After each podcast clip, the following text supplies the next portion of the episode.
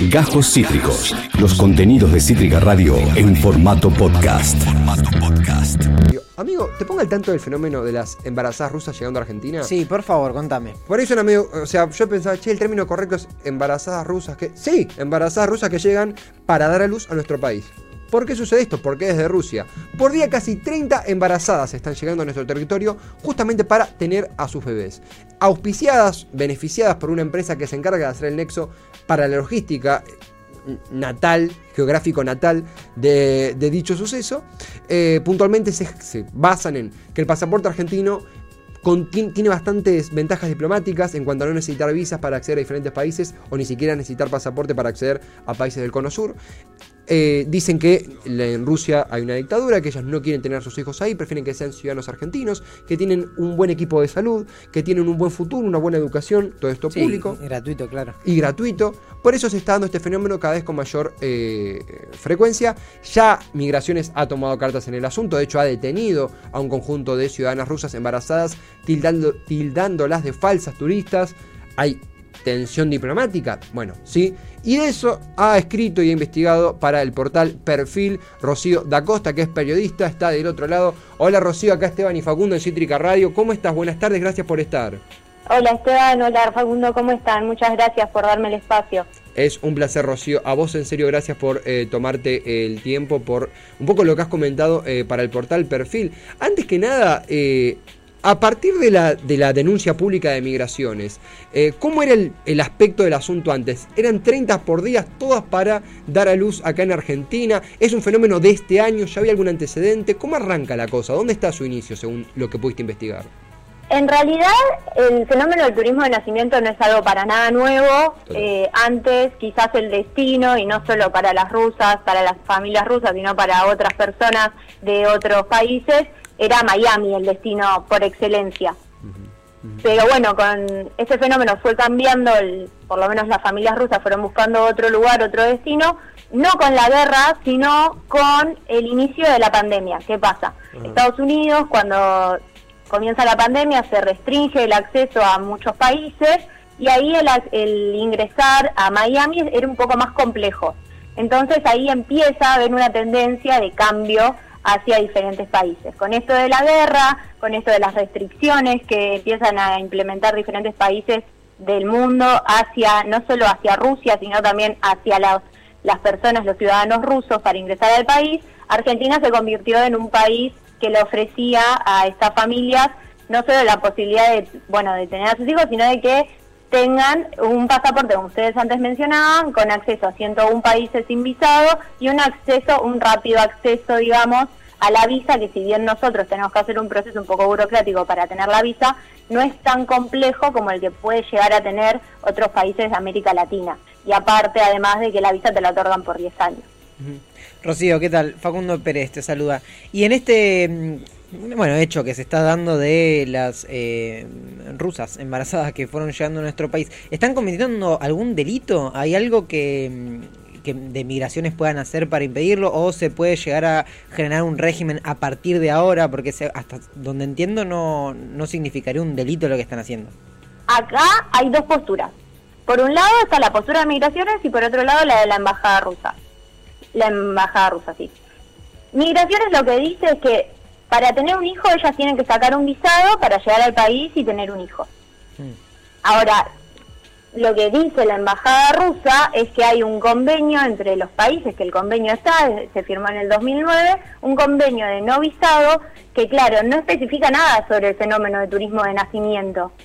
Lo que dice este convenio es, pueden cualquier persona, tanto argentino como ruso, puede entrar al, al otro país permanecer 90 días sin visa, eh, con fines buenos turísticos, visitar a algún familiar, no comercializar, eh, no hacer, no tener un trabajo remunerado, sí puede hacer voluntariados y demás. O sea, no está especificado eso dentro del convenio. De hecho, tampoco menciona mucho, no dice con fines exclusivamente turísticos el convenio. Entonces ahí es donde se genera el gris, en donde, bueno, habría que tomar medidas eh, y cartas sobre el asunto y bueno, creo eh, Migraciones, que de hecho Florencia Cariñano ya lo dijo, están tomando esas medidas y cartas sobre el asunto. El problema es que bueno, existe este tratado que no especifica que es puramente turístico y además, bueno, que es también lo que dice la Embajada de Rusia, que eh, son nuestras legislaciones las que le otorgan a cualquier persona nacida en el país un documento argentino, la ciudadanía argentina y un pasaporte, y bueno, y a sus padres, en su defecto, eh, con dos años de residencia, también la, la ciudadanía. Eh, Estamos conversando con Rocío da Costa, es periodista para el portal Perfil, realizó diferentes eh, artículos sobre este fenómeno de las embarazadas rusas que vienen a dar a luz a la Argentina, mismo la producción, ahí ponía en pantalla todo el eco mediático que ha generado este, este fenómeno. Eh, Rocío, incluso para, para los artículos que, insisto, los recontra recomendamos porque son muy completos, conectaste con, lo voy a leer para no, no tener cualquier nombre, Kirill Makoviv, que es hasta donde entiendo eso era el fundador de RUA Argentina, una, un, un nexo que permitía, que aceitaba el arribo de eh, estas muchachas empreñadas a nuestro país. A partir de ahí se, se dieron un par de acusaciones contra esa entidad, eh, le tiraron un mote, por ahí el término es medio fuerte, pero un, un mote mafioso. ¿Vos lo sentís así, que has estado en tema? Eh, ¿Hay alguna actualización al respecto? ¿Cómo está esa situación ante esa entidad puntualmente, ante ese nexo? Eh, sí, antes que nada, igual si es una organización mafiosa o no, eso quedará en la justicia. Total, total. Eh, no quiero ser yo quien de esas precisiones al respecto, la verdad no me corresponde. Eh, por lo que yo pude, por lo que yo pude conocer de esta empresa y también hay otras empresas, no solo eh, es eh, Rua Argentina, hay otras que de hecho allanaron dos dos departamentos en donde funcionaba una, a eso sí se le dice mafia porque tramitaba pasaportes falsos y demás. No me consta que esa denuncia caiga contra Rua Argentina. Claro. Quizás sí, no es, no es una información que yo maneje en este momento. Lo que sí puedo decir de, eh, de lo que se encarga esta empresa es hacer el nexo entre las mujeres que están embarazadas con diferentes organizaciones acá en Argentina, como bueno, este servicio de gestoría, eh, tienen un convenio con diferentes especialistas para que no lleguen las embarazadas y, y, y tengan que estar viendo con quién atenderse, Claro, les, les claro. gestionan también el turno médico, eh, les buscan gestionar el tema del alojamiento. Eh, esa es la información que por lo menos así se presentan al mundo. Ahora, ¿qué hay detrás? Bueno, eso también lo deberá ver la justicia. Eh, Es un tema sumamente interesante y sensible, ¿verdad? Porque no dejamos de hablar de, de- de embarazadas que, claro, tienen que tener un trato eh, exclusivo, diferencial, cuando arriban a un país, eh, no, es un, no es un turista más. Eh, Rocío, y, y comenzando a, concluir, a partir de, de esto se ha abierto el debate, podemos decir, o, o se ha apreciado algunas bondades del sistema que muchas veces son o minimizadas o no las tenemos en cuenta. Un poco también esto haciendo eco de lo que decían los propios eh, funcionarios o, algunos eh, que desde Rusia habían explicado el porqué del fenómeno en la Argentina. Puntualmente pasaporte y salud pública. En ese sentido, desde tu óptica como periodista, ¿este crees que es más un caso aislado? ¿Crees que esto puede asentar un fenómeno que vino para quedarse? ¿Hay futuro en esto? ¿Crees que esto se va a cortar abruptamente? ¿Cómo tanteas el caso ante, a, a partir del raíz mediático que tuvo una vez llegado al ojo público? Para mí, desde, desde ya no es un caso aislado. Mm. Eh, esto, esto existe, de hecho, y quiero hacer una aclaración porque muchos quizás piensan que la mayoría de las mujeres rusas vienen acá a tener a los hijos en el hospital público Mm. y en realidad eso no se da tan así. Ajá. Si bien existen familias que sí van al hospital público, por lo que yo pude averiguar son las menos, eh, lo que sí, por ejemplo, se eh, atienden en el Sanatorio Finoquieto. En el Sanatorio Finoquieto, en diciembre, el 25% de los partos fue de, madres rusas. Entonces, es, una, es, es un fenómeno que, que no es un caso aislado, es algo que ya viene sucediendo. eh, como decía Florencia, entre llevaron 10.000, Florencia Cariñano, llevaron Sí, sí. 10.500 madres embarazadas, mujeres embarazadas rusas, y ahora eh, sí, 7.000 de ellas tuvieron a los hijos y se fueron. Claro. Entonces, y también lo mismo decía eh, de Roa Argentina y lo mismo eh, Guillermo Capulla del Sanatorio Finoquieto. En el Sanatorio Finoquieto eh, hace seis meses que ven est- este, esta tendencia a un aumento de los partos. De hecho, otorgan los presupuestos de los partos en, en ruso, en ruso y argentino. Claro, claro. Y, y español, perdón. Y, y bueno, Makovic dice, hay un, hay una creciente, sí, llegan 30 rusas por día solo si tenemos en cuenta los aviones que llegan de Turkish Airlines.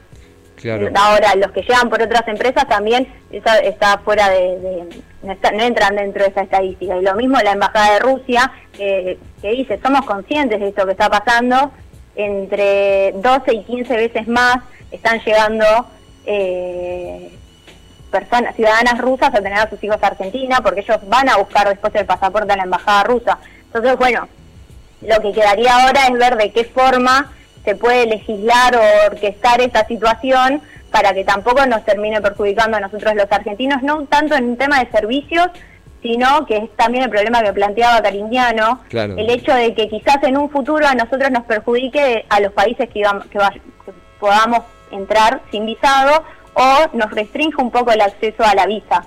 Claro, claro, es una cuestión diplomática inevitable. Es, es, es, Claro. es menester ¿no? esto es un pasaporte del argentino eh, que tiene una capacidad de accesibilidad diplomática a diferentes naciones y con diferentes eh, procesos sumamente aceitados, dinámicos para Europa, ni hablar para, para el cono sur, eh, y esto pone, puede poner en jaque esa disponibilidad, obviamente que hay una parte de esto, todo esto se dispara por las eh, embarazadas rusas detenidas, eh, que la decidirá la justicia, a partir de lo que diga la justicia, como bien decías vos Rocío, se empezará a diseñar una nueva forma de legislar y de contemplar a, las embarazadas rusas y a sus hijos, por supuesto.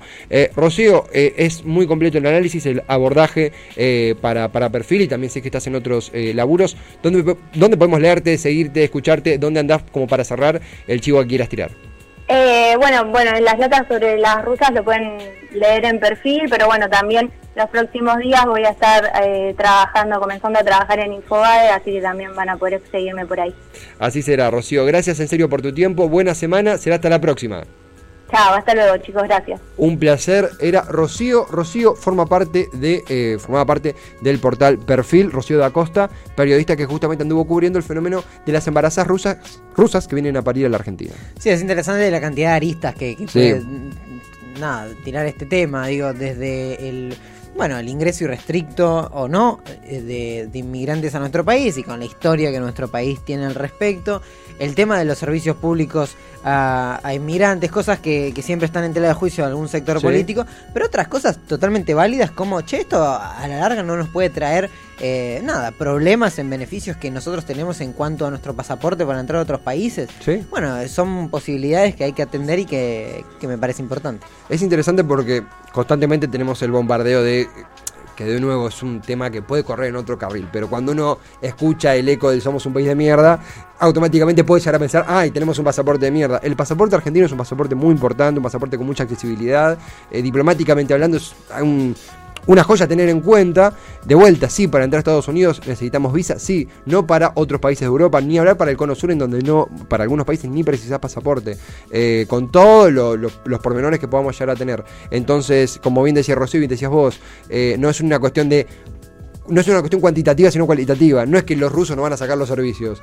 Eh, y también, hay, hay también un mensaje acá en el chat, qué interesante y le puede pasar a alguien del otro lado, ¿no? Pero a mí me, me pasa decir, cuando decimos viene una mujer de Rusia a eh, dar a luz, como, ¿qué, qué, qué- enigma? ¿Qué sucederá? Está bien, es cuestión de distancia, es cuestión de, de poca frecuencia, pero cuando es alguien de un país limítrofe, el prejuicio sale al instante. Esto, ah, bueno, viene a robarnos el servicio, viene a... Y no es así, no sucede. Está bien, esto es un fenómeno particular, de hecho hay una investigación en, marcha, eh, pero no deja de llamarme la atención. Sí, el dato también que vienen a, a que nazcan sus hijos acá para que automáticamente tengan DNI, pasaporte argentino y se van. Y se van, O sea, no, no, no se quedan, la gran mayoría no se quedan en el país. Acabas de escuchar Cajos Cítricos. Encontrá los contenidos de Cítrica Radio en formato podcast en Spotify, YouTube o en nuestra página web.